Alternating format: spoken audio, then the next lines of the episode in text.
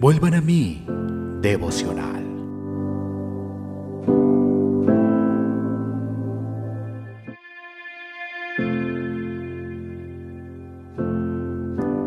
Efesios capítulo 6, versículo 18.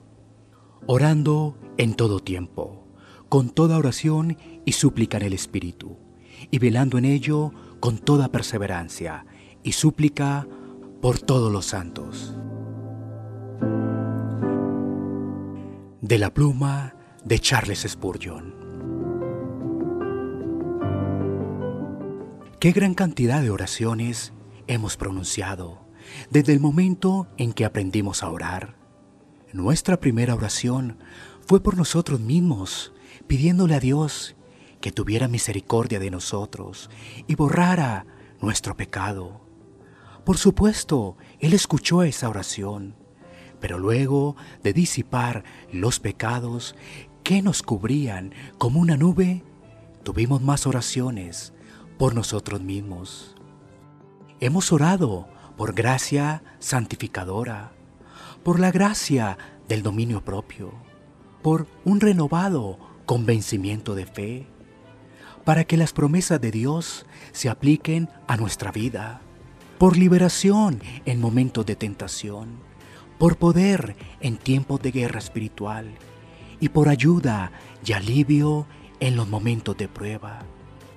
Nos hemos visto impulsados a ir a Dios como mendigos por nuestra alma necesitada, pidiendo de manera constante por todo. Querido Hijo de Dios, da testimonio de que jamás has sido capaz de obtener algo para tu alma excepto a través de Él. Todo el pan que tu alma comió ha venido desde el cielo y todo el agua espiritual que ha disfrutado fluyó desde la roca viva, Jesucristo el Señor. Tu alma jamás se enriqueció sola, sino que ha sido dependiente de la prodigalidad diaria de Dios. Como resultado, tus oraciones han sido elevadas al cielo por toda una gama de bendiciones espirituales.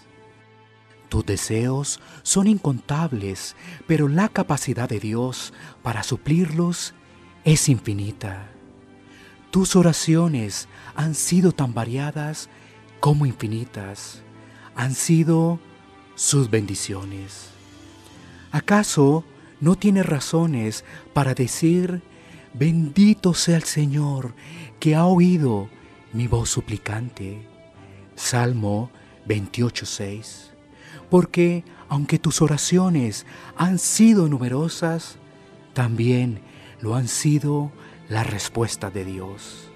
Él te ha escuchado en el día de la angustia, Salmo 50:15, y te ha fortalecido y ayudado, aunque lo has deshonrado, temblando y dudando ante su propiciatorio.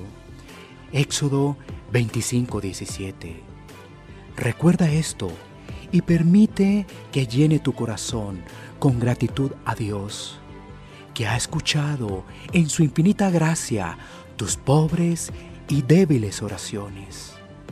Alaba, alma mía, al Señor y no olvides ninguno de sus beneficios. Salmo 103, 2.